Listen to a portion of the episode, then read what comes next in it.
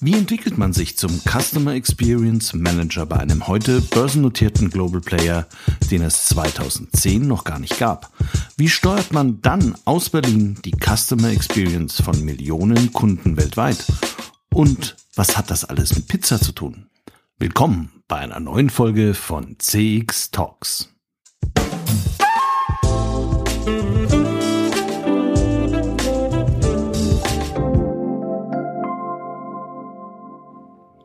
Hallo und herzlich willkommen zu einer neuen Folge von CX Talks. Mein Name ist Peter Pirner vom IZIM und ich freue mich sehr, dass Sie wieder über Apple, Spotify oder auch Amazon Music dabei sind, weil Sie uns hoffentlich bereits abonniert haben. CX Talks wird diesen Monat unterstützt von FIR, einem führenden Technologieanbieter für Cloud Contact Center in der Dachregion. Vier entwickelt und betreibt KI-gestützte Software für begeisternde Kundenerlebnisse entlang der gesamten Customer Journey. Mit vier wird Kundenkommunikation erfolgreich für euch und für eure Kunden.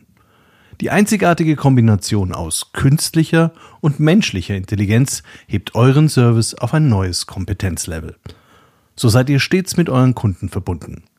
Mehr Informationen zu 4 findest du auf der Website www.4.ai und auf der Sponsorenseite von CX Talks. In der heutigen Sendung geht es um Lieferdienste.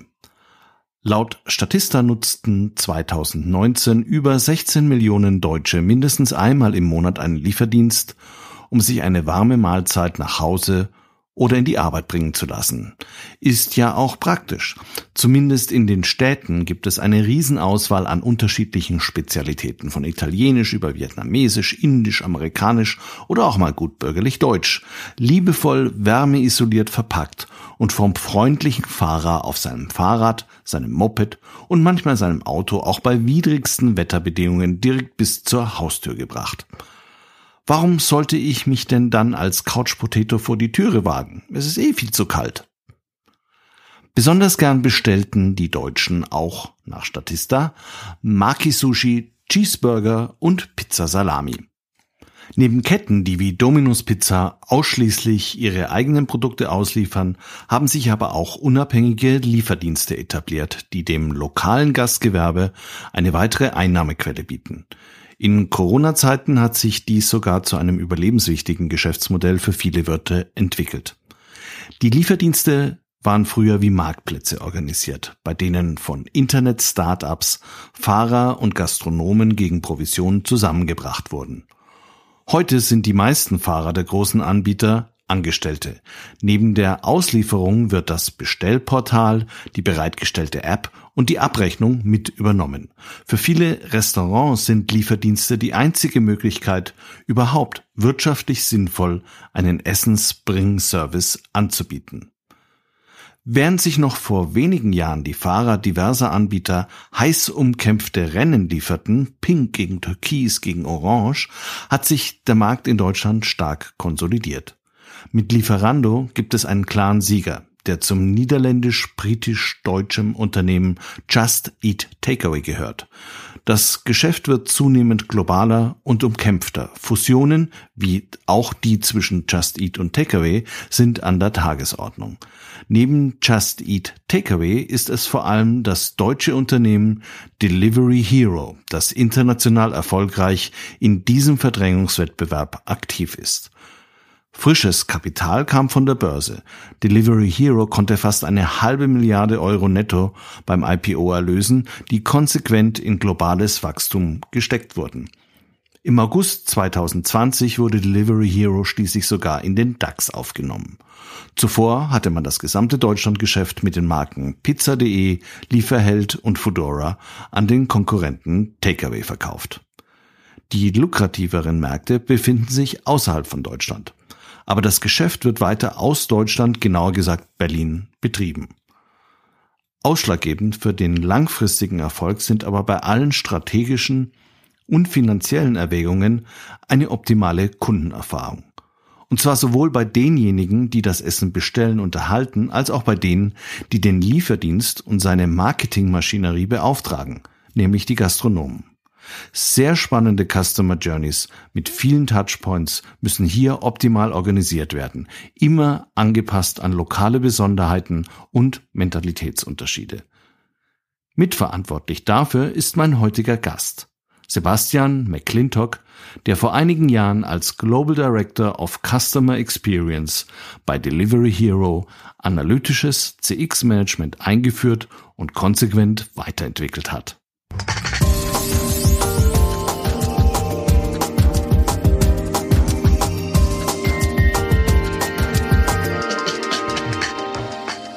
Hallo Sebastian, schön, dass du dabei bist. Hallo Peter, danke für die Einladung. Vielen Dank.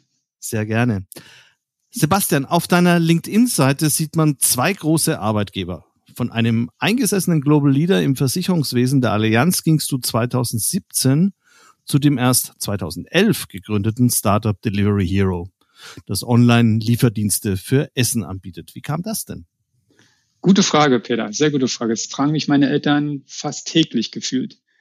Ähm, Allianz, ich war acht Jahre insgesamt bei der Allianz. Und nach acht Jahren, also ein paar Jahre USA, dann ein paar Jahre München, im B2B und B2C-Bereich bei der Allianz. Und irgendwann war da für mich der Punkt, wo ich mal was Neues machen wollte. Und da hatte dann genau in dem Zeitpunkt glücklicherweise Delivery Hero angerufen und haben gefragt, hey, Sebastian, willst du nicht zu uns kommen nach Berlin? Wir sind noch eine, eine junge Firma, brauchen aber jemanden, der Custom Experience bei uns aufbaut. Wir haben gesehen, was ist bei der Allianz gemacht, bist da tief im Thema drinne. Willst du das nicht machen? Ich so, ja, hört sich schon mal gut an. Ähm, ich bin ja aus Berlin oder aus Rand Berlin. Deswegen lag es nahe, dass wir da jetzt zurückkommen, nach Hause sozusagen. Und ähm, habe es mit meiner Frau besprochen, war hellauf begeistert. Wir haben uns hier in Berlin kennengelernt. Berlin ist Heimat und da war innerhalb von ein paar Tagen entschieden, wir ziehen nach Berlin zu Deliver Hero und haben uns, oder ich habe mich dann der, der neuen spannenden Aufgabe dargestellt. Ja, zurück nach Hause. Zurück nach Hause, genau.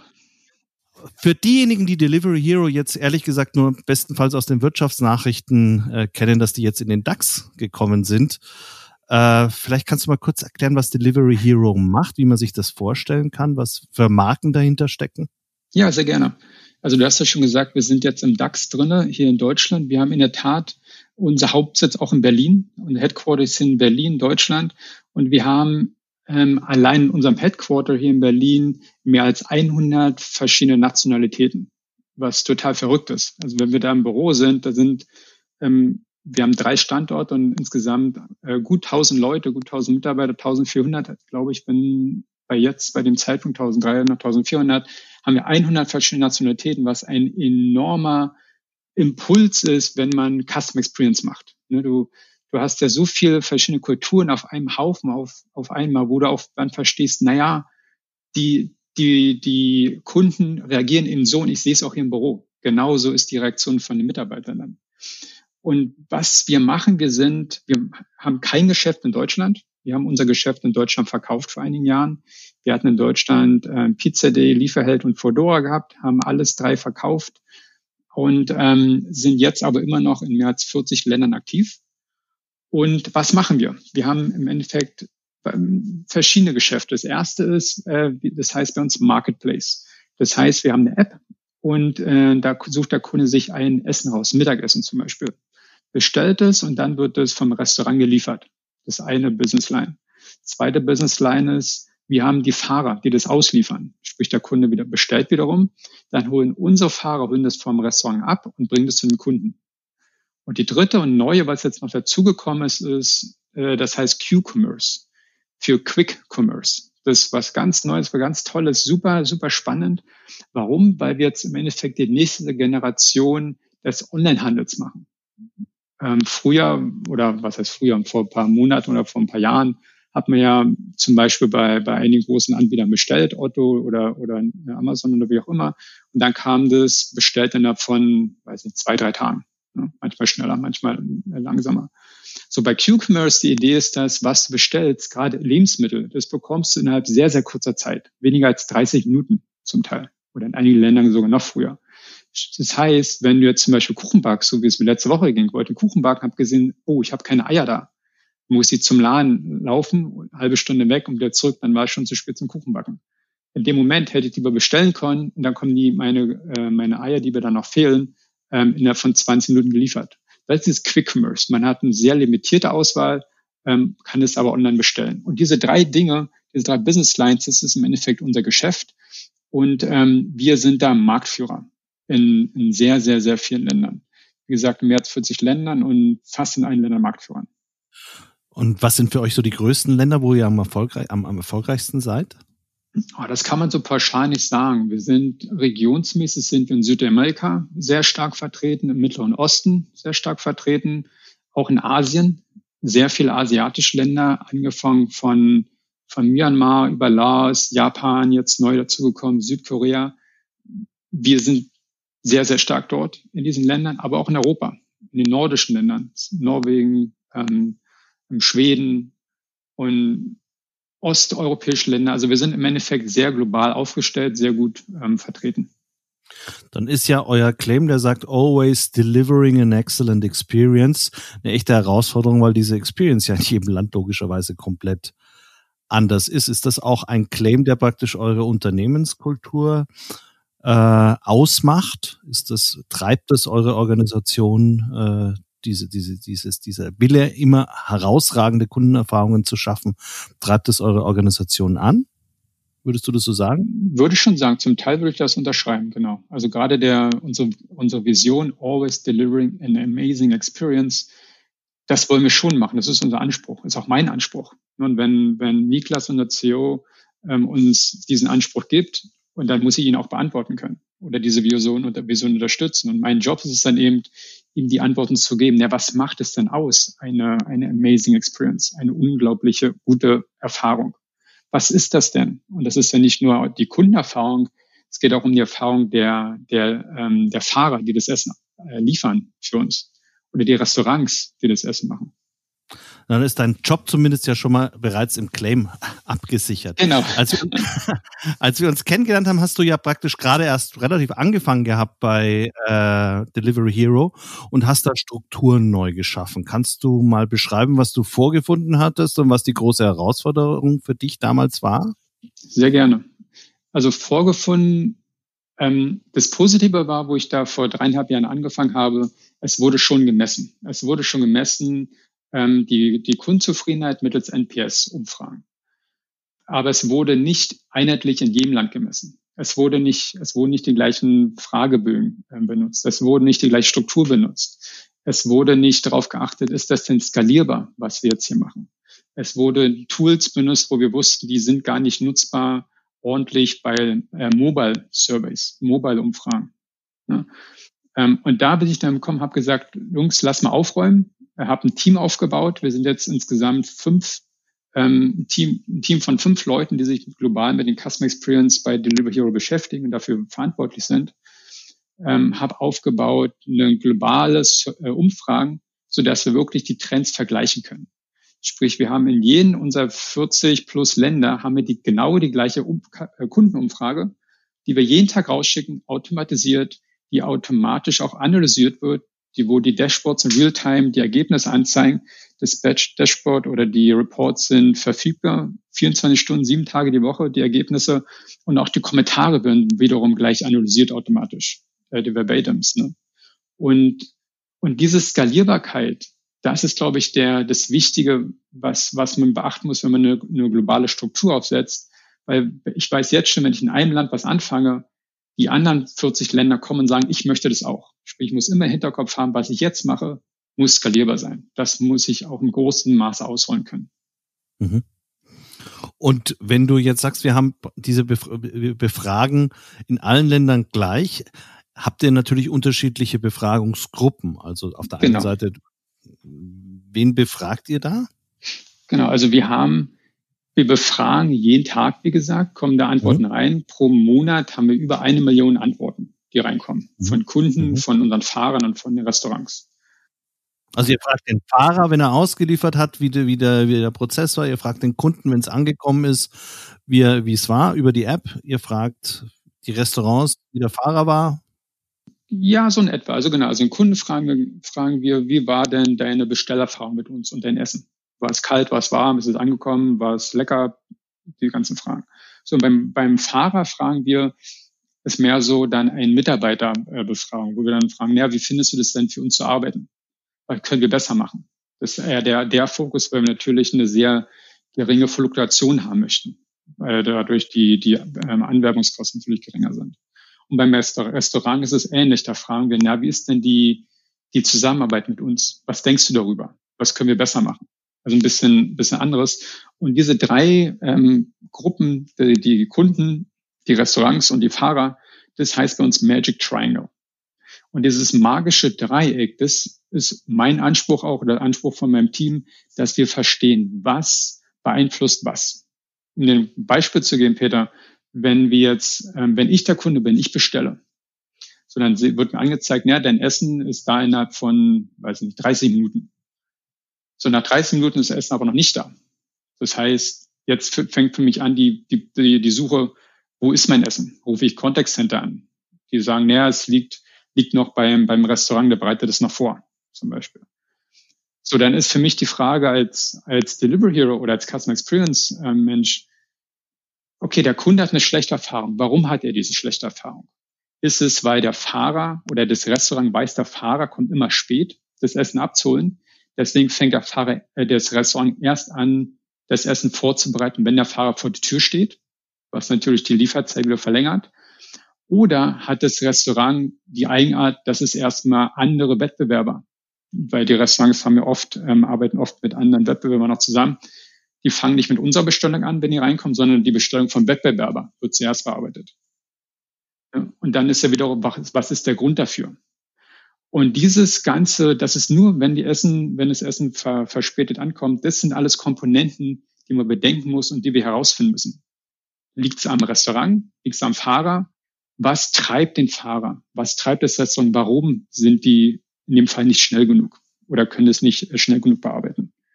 Und das ist eigentlich die, die spannende Aufgabe beim, beim Customer Experience Management, um wirklich herauszufinden, wo ist denn der Knackpunkt? Wo ist es, was das Ganze treibt?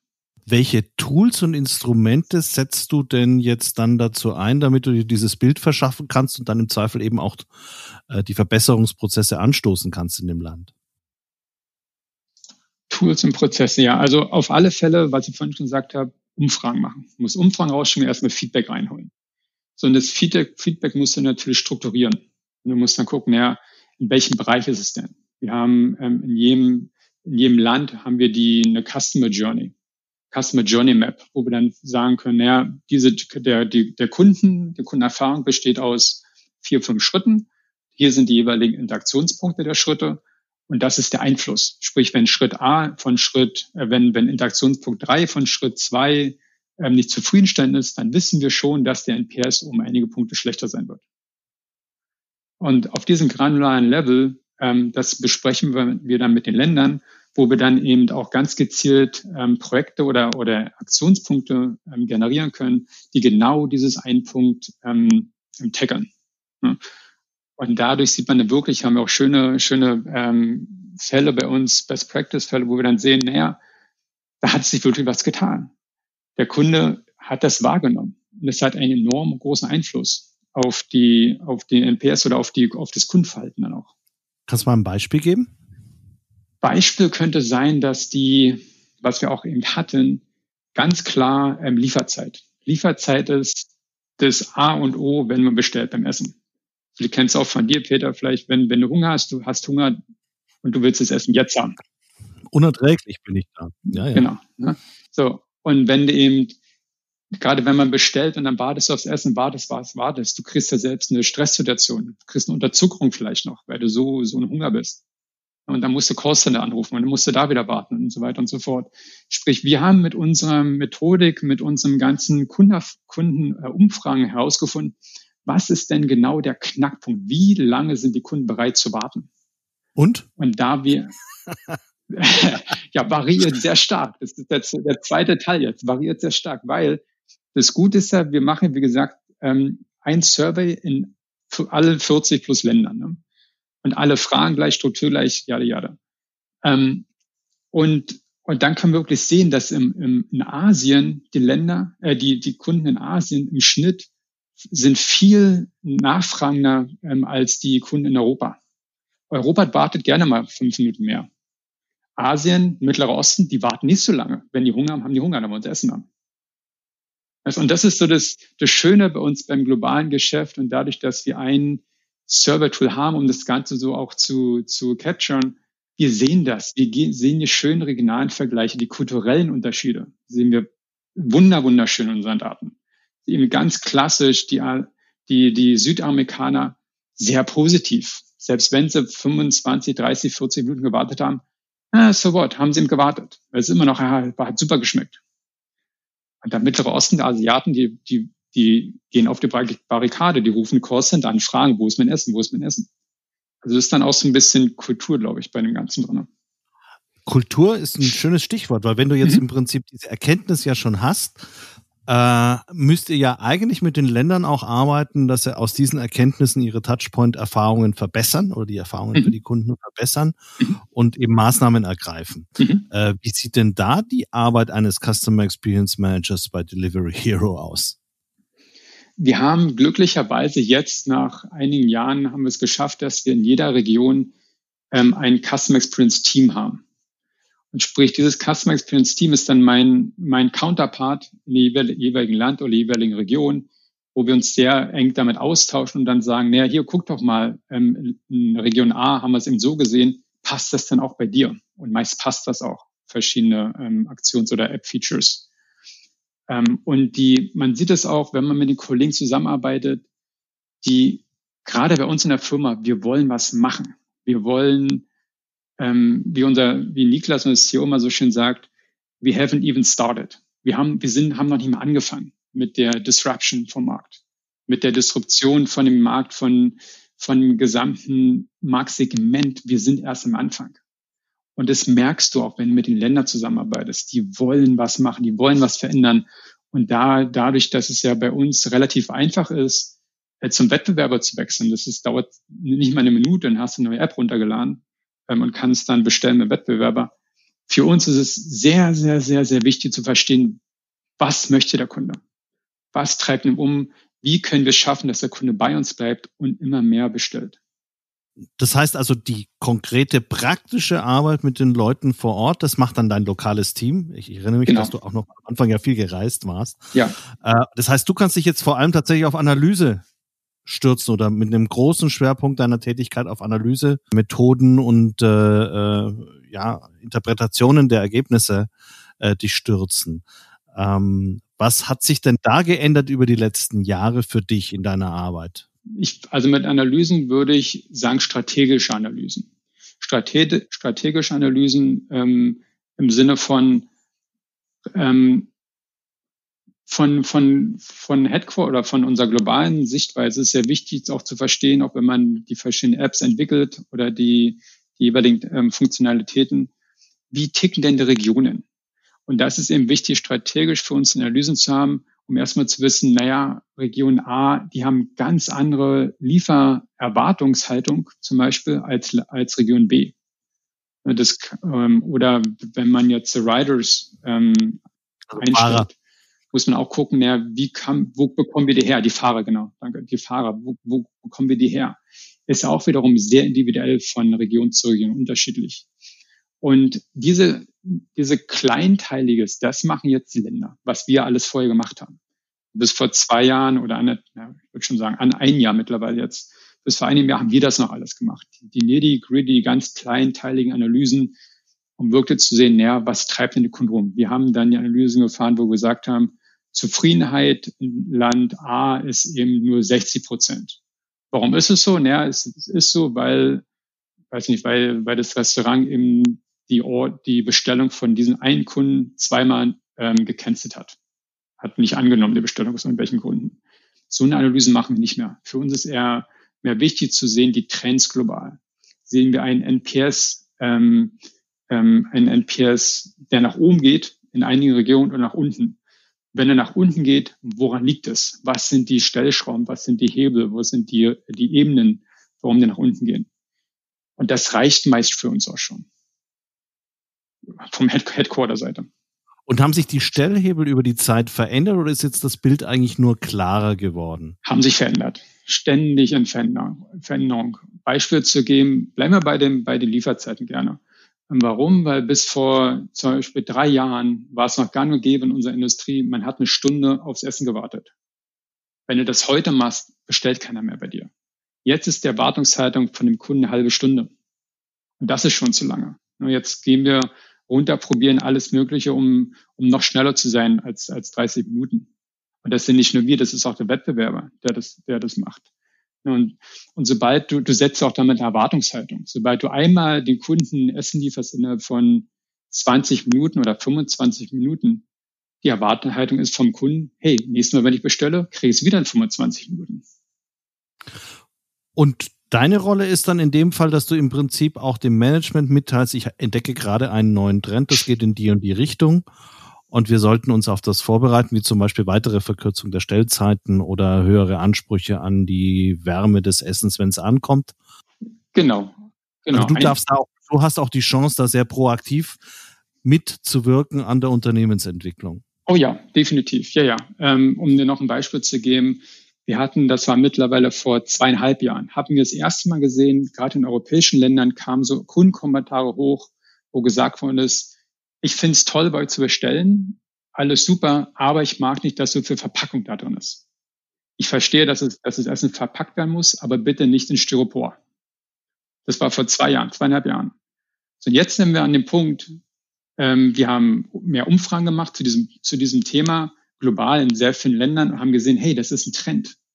Der hat angefangen für uns, was für uns sichtbar war, zumindest vor zweieinhalb Jahren in Europa, Nordeuropa, geht jetzt rüber, schwappt rüber, ähm, auch sehr stark in Asien, Südamerika, Mittlerer Osten.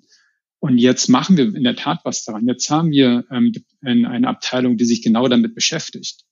Wir haben uns angeguckt, was gibt es denn für Möglichkeiten, ähm, was für Verpackungsmaterial kann angeboten werden für, den, für das Restaurant, wo das besser für die, für die Umwelt verpacken kann, das Essen, das sind nicht immer Styropors. Das sind so die Dinge, wo ich sage, das hat, da sehe ich auch mein, mein Einfluss ein bisschen auf die, auf das Unternehmen, die strategische Entwicklung, ähm, mit der Hilfe von den Kunden natürlich. Weil die Kunden geben mir das ja. Die Kunden sagen ja ganz klar, was sie möchten, was sie nicht möchten. Das ist schön an, an meinem Job. Das ist eigentlich relativ einfach, wenn man auf die Kunden hört. Ist es tatsächlich so, dass du auch konkret neue Vorschläge bekommst für Dinge, die bei euch noch gar keiner gedacht hat? Oder siehst du eigentlich mehr so, wir ahnen schon, dass da was kommen könnte und ich sehe es jetzt in den Daten, es kommt wirklich?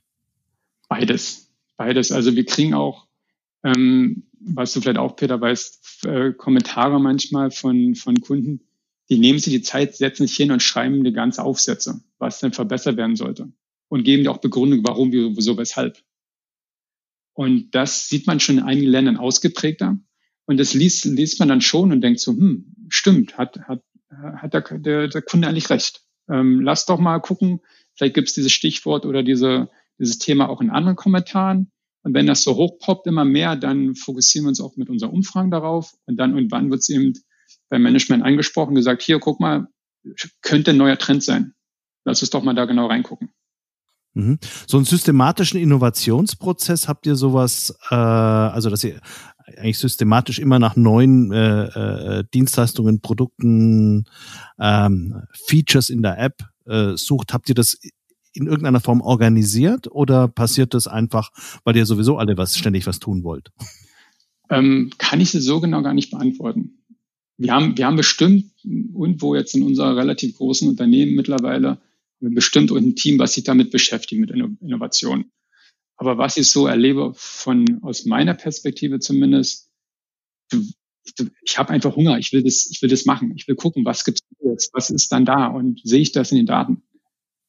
Ja, mit Hunger bist du ja, bist ja gut aufgehoben. Ja, genau. ähm, wenn du heute mal zurückblickst, einfach so die letzten drei Jahre, was hat sie, was glaubst du denn, welchen Wertbeitrag? Also ich weiß, das ist eine schwierige Frage, aber äh, welchen Wert hast du denn oder ROI, äh, ROI oder ROI hast du denn für Delivery, Delivery Hero in den drei Jahren geschaffen? Glaubst du, dass du das hat dich da mal jemand gefragt und konntest du das dann gut belegen? Das ist ja eine sehr schwierige Frage. Oh ja, gefragt werde ich ständig. Warum? Weil ich habe ja alleine angefangen. Äh, ich war, ich war ja das Custom Experience Team vor dreieinhalb Jahren. Und da muss ich mit jeder neuen Stellung wiederum mir einen Case legen oder einen Fall zurechtlegen. Ja, warum brauche ich denn diese eine Person jetzt wieder? Warum brauche ich wieder? Und jedes halbe Jahr habe ich am Endeffekt jemanden eingestellt. Und da muss man dann schon gucken und einen Case haben, wo man sagt, naja, hier ist mein Return of Investment. Guckt euch an, wenn wir wirklich verstehen, was treibt den Promoter um? Also von der, wenn man jetzt in NPS-Sprache redet, was treibt, treibt die Kunden rum, die uns wirklich sehr loyal gewogen sind? Wir sehen, die geben im, im Schnitt mehr, äh, mehr Geld aus als die Detraktoren. Dann ist es doch in eurem eigenen Interesse, liebes Unternehmen, dass sie mir mehr Leute gibt, um bessere Analysen zu fahren. Und das haben wir, haben wir gemacht. Haben wir, haben wir Business Cases errechnet, haben wir wirklich herausgefunden, ja, wie ist denn der Unterschied? Wie viel geben die Leute denn aus, die, die sehr positiv uns gegenüber sind, die nicht so positiv uns gegenüber sind? Und die, ähm, die, das ist eben das Schöne auch bei dem Ganzen, weißt, weil die, ich werde auch ständig gechallenged von meinem Unternehmen. Und ich, und ich, und ich challenge das Unternehmen zurück, sage hier, hört doch mal auf den Kunden, mach doch mal, warum macht ihr das denn nicht? Weil wenn ein Feature eingeführt wird, dann sage ich, und es ist nicht gut gelaufen, dann sage ich auch, hättest du mich mal gefragt, hätte ich dir schon sagen können, haben mir die Kunden schon, äh, die Kunden schon vor einem halben Jahr gesagt, dass sie das nicht brauchen. Das ist so ein, so ein positives Geben und Nehmen, glaube ich. Das macht das Schöne aus. Und wenn du jetzt drei Jahre in die Zukunft schaust, welch, siehst du da schon spannende, neue, spannende Aufgaben bei Delivery Hero auf dich zukommen, wo du sagst, da werde ich jetzt noch CX-Management nochmal einen Ticken anders machen, als ich es in den letzten drei Jahren gemacht habe? Ja, ganz klares Ja. Warum? Ähm, was wir immer noch nicht haben, ist ein ganz klares ähm, Businessmodell um die finanziellen Daten, die operationellen Daten und die Experience-Daten, also die Daten, die und das Feedback, was uns der Kunde gibt, zusammenzubringen. Ich möchte gerne finanziell zeigen, wenn nicht auf der NPS-Ebene, das ist so einfach, das kann jeder, aber ich möchte gerne zeigen, wenn der Kunde in einem bestimmten Journey-Schritt ähm, diesen einen Interaktionspunkt, wenn er da zufrieden ist, zum Beispiel, wenn der Kunde sehr zufrieden ist mit der Restaurantauswahl, die er auf der App vorfindet in seiner Region, was hat das für finanzielle Auswirkungen? Heißt es, dass der Kunde ähm, mehr bestellt? Heißt es, und wenn ja, um wie viel mehr? Und dann wiederum das Finanzielle, weil wenn er bestellt, dann muss man gucken, ist es eine Lieferung, die wir selbst ausfahren? Ist es eine Lieferung, die das, die das Restaurant ausfährt? Ist es eine Lieferung, wenn wir selbst ausfahren, können wir das halt tracken. Sprich, wir haben ganz andere Parameter, ganz andere Datenpunkte, die wir nochmal einbringen können, weil dann können wir ganz genau sehen, wie lange hat es denn gedauert, dass die Lieferung, ähm, an, bis die Lieferung ankam. Und dann können wir vielleicht einen finanziellen ähm, Korrelation auch machen, wenn die Lieferung in 20 Minuten dauert, dann ist die Wahrscheinlichkeit höher um x Prozent, dass der Kunde wiederum bestellt, und noch einen höheren, höheren ähm, ähm, ähm, Bestell, Bestellwert. Diese Granular, Granularität, diese Verbindung, das muss ich noch, muss ich unbedingt noch hinkriegen äh, in der Firma. ja, dann hast du ja eine ganz tolle Aufgabe noch vor dir. Das wird auch sehr spannend. Und wenn du dieses äh, allumfassende Simulationsmodell hast, dann freue ich mich schon sehr, wenn du mir es zeigst. Sehr gerne. Das ist ich dann die danke dir. genau. Ich danke dir ganz herzlich, Sebastian, für diesen tollen Einblick in die Welt von Delivery Hero. Vielen Dank, Peter. Dankeschön.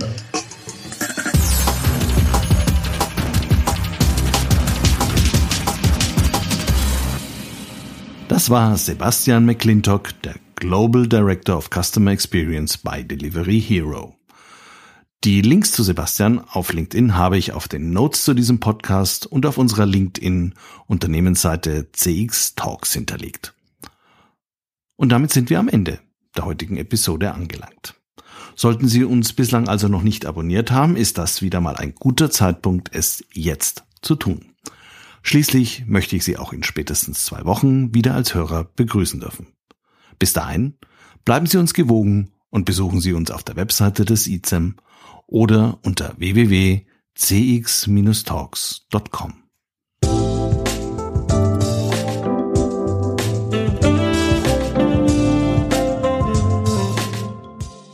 Das war CX Talks, der deutschsprachige Podcast für Customer Experience Management. Abonnieren Sie uns auf Apple, Spotify oder Google Podcast. Empfehlen Sie uns weiter oder helfen Sie mit einer positiven Bewertung. Mehr Infos gibt es auf www.cx-talks.com und im Newsletter des ICEM.